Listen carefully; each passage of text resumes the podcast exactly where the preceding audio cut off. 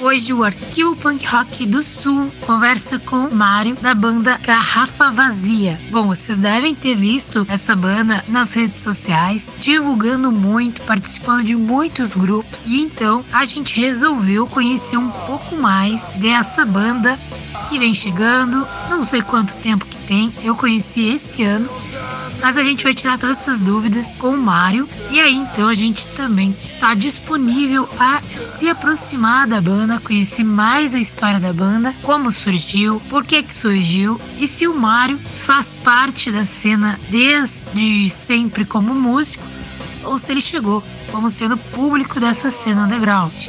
Mário, bem-vindo, fique à vontade. O arquivo Punk Rock do Sul quer te conhecer e também ficar disponível para as bandas underground. Eu sou Mário Mariones, do Garrafa Vazia. Eu quero contar um pouco da minha história. Nascido em 1981, a formação musical e artística da minha família sempre foi preponderante. Família é de São Paulo. Eu sou o filho mais novo, nasci aqui no interior, Rio Claro, fica perto de algumas cidades, principalmente Campinas, né? Fica a 180 quilômetros da capital São Paulo.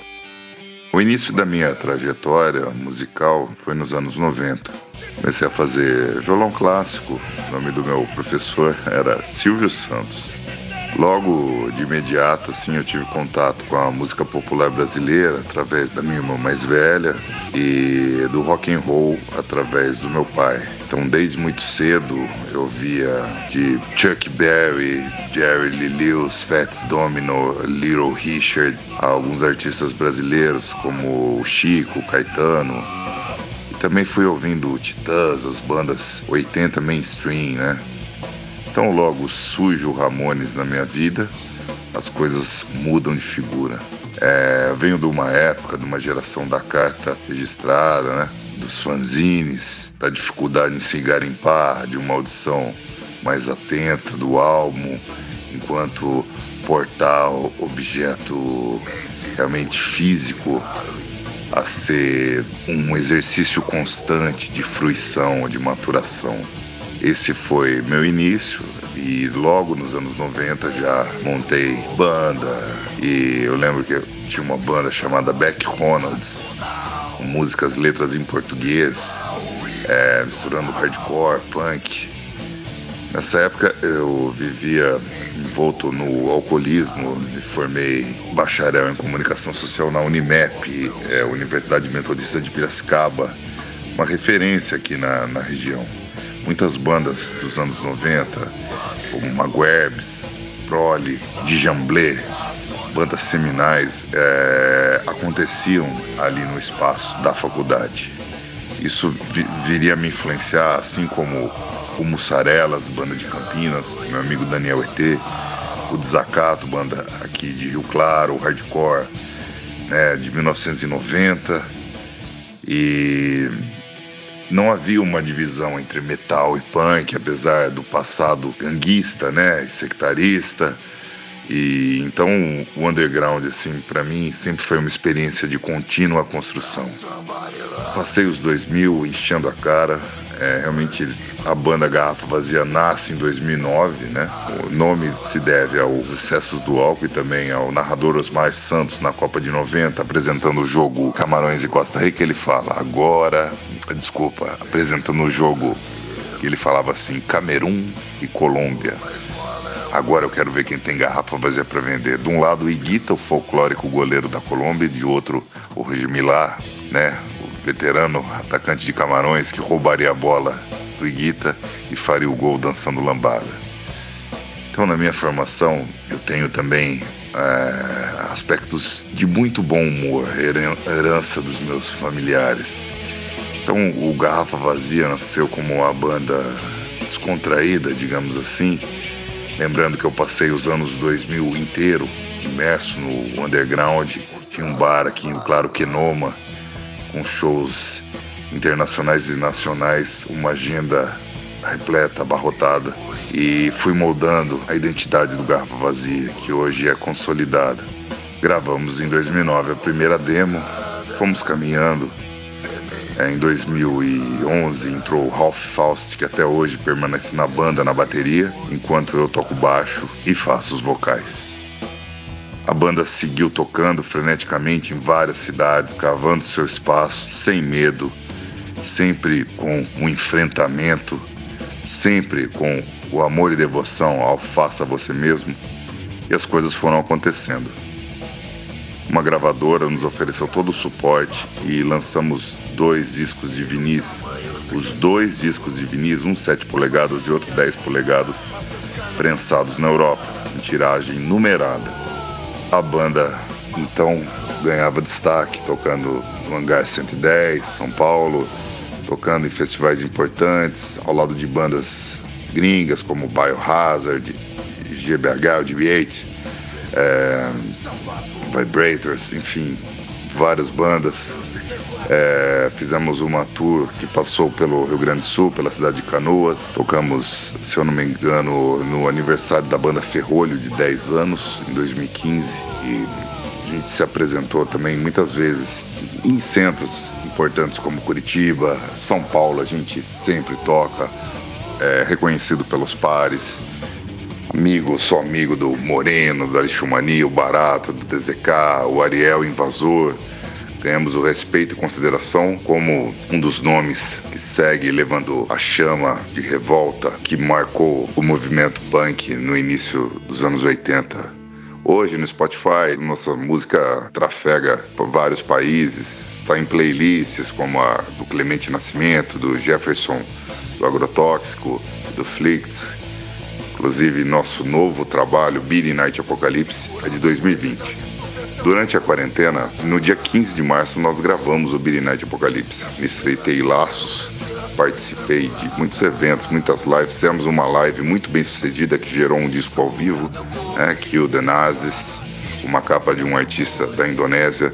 Fizemos um clipe da música Forga Cerebral com imagens de um skatista russo, Tony Kazatka, é, Tony é vegano, muito amigo nosso, muito fã de Punk 77. Esse videoclipe foi pro Hardcore Worldwide. Ficamos entre o. concorremos a disco conceitual no prêmio do Gabriel Tomás, o Little Quail, Autoramos. Também com o Hit do Ano, mais uma vez participando da premiação. Também tocamos, né? No evento foi online e tivemos um disco lançado na Bolívia, uma coletânea. Fizemos dois splits com a banda Garrafa Social Argentina. E a formação do Garrafa Vazia é Vancil Cardoso na guitarra, todos da mesma geração, nascidos nos anos 80. O Vancil Cardoso traz uma guitarra com arranjos que eu considero os melhores até agora da banda. A gente vive nossa melhor fase, mais madura, o novo álbum já começa a nascer, estamos em pré-produção, com muita calma, com letras, visto que eu sou escritor, é um cuidado com a lírica do álbum. As letras do Garrafa sempre de caráter minimalista, mas agora alçando novos voos sem perder a identidade, obviamente. Tivemos na pandemia o nosso disco resenhado, pirateado, circulado por várias pessoas, depois materializado agora em CD. É uma satisfação falar com o arquivo. Quase tocamos com o Replicante certa vez, em São Paulo. É, acho que seria a única banda punk que, que realmente não tocamos. Né? Tocamos Spermogramics, é, AI5, enfim, tocamos com as bandas seminais do do nosso punk rock, né? Aqui do terceiro mundo. A pandemia foi muito produtiva para nós, assim. apesar das limitações, das dores, as perdas irreparáveis. A pandemia foi um espaço de criação e fomentação da cultura underground e também de posicionamento político.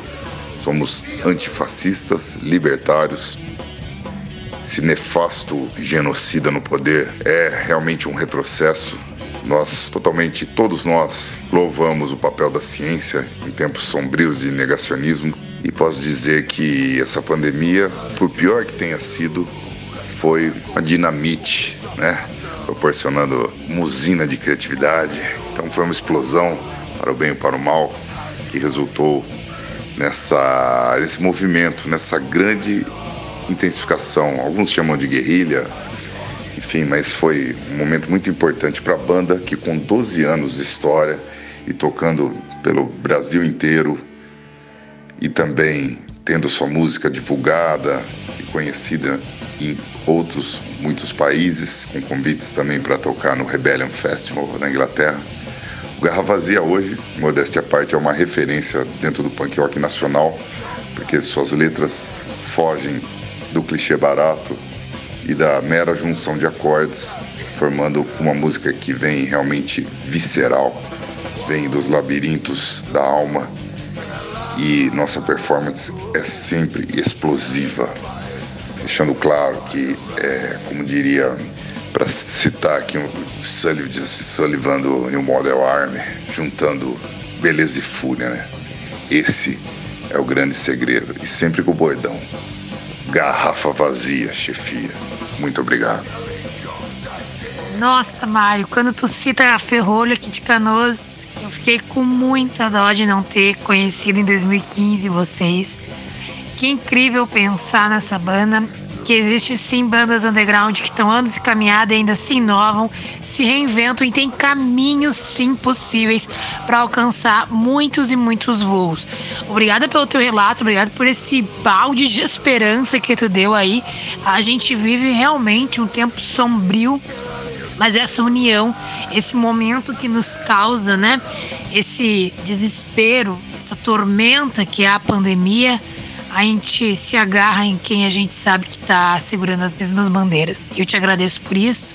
Nossa entrevista ficou um pouquinho curtinha pela falta de tempo aí da galera, mas não tem problema, a gente está aí se aproximando de ti e espero que a gente continue eh, se aproximando, se conhecendo e cada vez mais, quem sabe, né? Tendo mais materiais novos, tanto do arquivo Punk Rock do Sul quanto da Garrafa Vazia uma boa noite, uma boa tarde, um bom dia e segue o Instagram do Arquivo Punk Rock do Sul, YouTube do Arquivo Punk Rock do Sul e o Spotify do Universos Independentes.